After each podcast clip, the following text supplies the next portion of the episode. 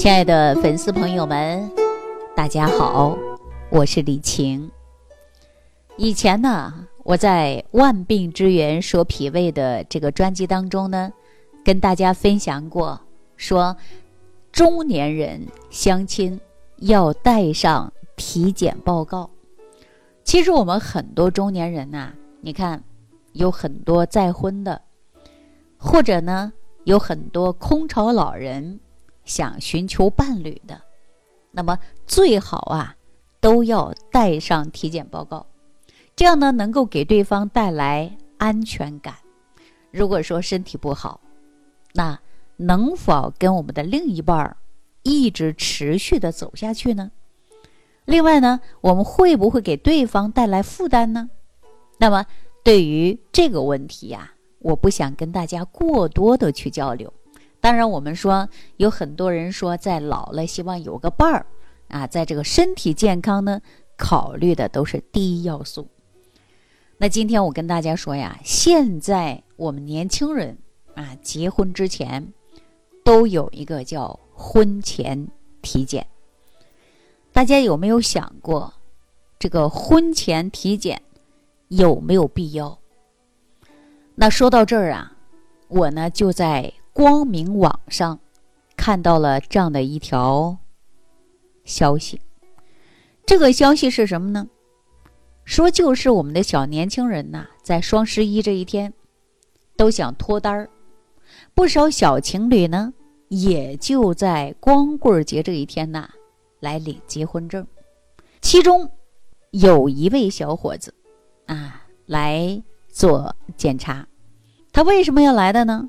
因为说做一个婚检呢，是女朋友执意要求他来做婚检的，因为他不想来，都感觉自己哎呀身体健康的很，吃嘛嘛香，为什么要检查呢？好吧，既然来了，我就走个过场。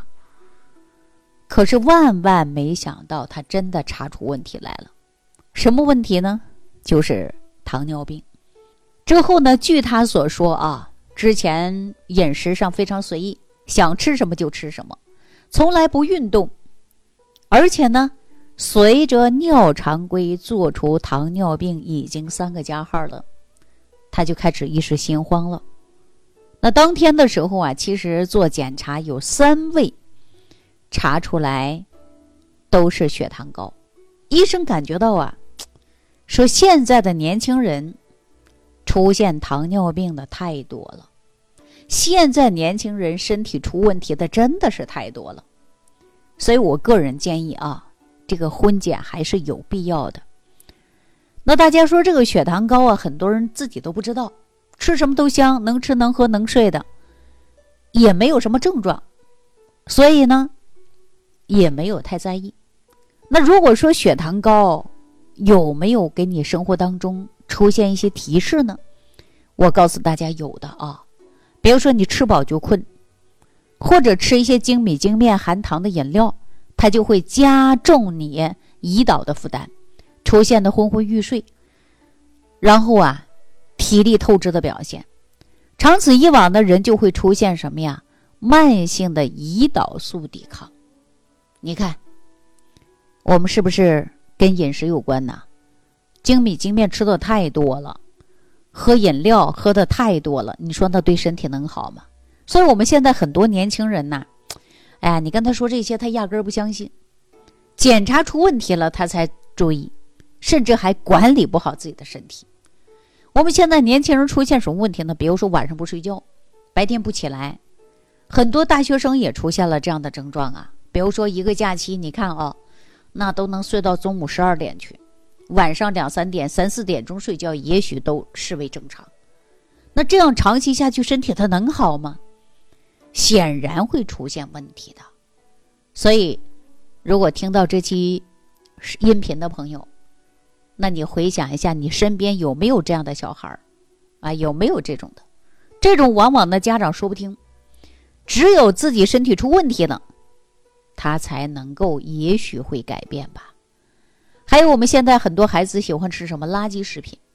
我说的可不是三五岁的小孩啊，说的就是年轻人，二三十岁的啊，二十多岁的，你看满桌子零食，想吃什么就吃什么，生活当中对饮食从来没有规划过，对自身的健康从来没有付出过，任何努力都没做过，每天吃大量的糖果，高脂肪的，而且呢，让你感觉到饥饿感的时候，你每天不吃几个爆米花，不吃几个薯片你都感觉到自己啊。快不行了，所以呢，这一类的食物啊，加速了你的消化，容易导致你的血糖紊乱。所以大家应不应该吃呢？自己说了算啊！我告诉你不吃，可是很多人就坚持不住，还一直吃。那你只要吃，你身体出问题的时候啊，真的可能后悔莫及呀。另外呢，是体重啊，怎么减它都不下降。我跟大家说，你这体重啊，你管理的不好，你怎么能够下降呢？是不是啊？还有一个人呢，有经常有这样的人，大家比如说你胳膊腿都很细，但是肚子呢又很胖，这种就腹型肥胖的，腰围啊很大，都快有你这个长度了，就是这个裤长了。那你说你这腰围脂肪那么多，是不会加重你的心脑血管疾病的风险的。所以大家应不应该管理好自己的身体？太应该了。当然，还有一部分年轻人容易出现血压偏高，伴随着血糖也高。我跟大家说，这都是同源性的疾病，而且呢，容易出现的是代谢缓慢，各种慢性疾病在你身体上不知不觉就出现了。所以说，血糖升高，我们大家说这就是糖尿病吗？我跟大家说，存在一定的程度，就是糖的代谢异常，血糖指标出现了异常。可能还没有达到糖尿病这个标准，但是这个阶段呢，可能就叫做糖尿病前期吧。一旦糖尿病出现了，或者是血糖值超高了，我们一定要进一步的检查。而且呢，如果出现了口渴、喝得多、体重下得快、容易饥饿、乏力、皮肤感染，我告诉大家，这也就是糖尿病的表现了呀。所以说，每年的十一月十四号啊，有一个糖尿病日。你看这一天竟然有一个糖尿病日，世界糖尿病日啊！那也就是说，我们世界各个地区的人出现糖尿病的风险还真的挺多的。所以大家呢，在饮食过程中，我建议大家少吃一些什么呀？油炸食物啊，油炸食物一定要少吃。吃多了呀，肯定是不行的，对自身的健康呢会受到很大的影响。那吃饭的时候呢，我建议大家，你可以说炖菜，啊蒸菜，啊煮都可以，就会减少红烧，减少的就是油炸，啊这样对你的身体健康呢还会有一定的帮助的。那说了这么多之后啊，很多我们这个老人呢都知道，为了自身健康。